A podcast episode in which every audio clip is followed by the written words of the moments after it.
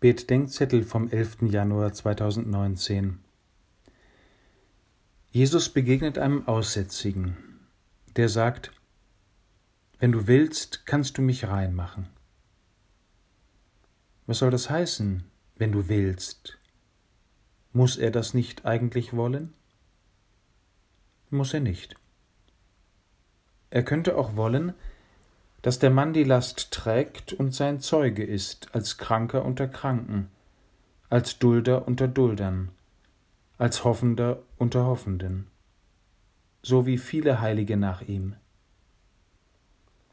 Denn im Glauben geht es nicht nur um das, was Gott von uns will, Moral, oder was er für uns will, das Heil, sondern auch um das, was er mit uns will, die Liebe. Wenn du willst, ist der Konditionssatz allen christlichen Betens und immer verbunden mit der Bitte, den Willen Gottes zu erkennen, zu seinem eigenen zu machen und zu erfüllen, in Gesundheit oder Krankheit.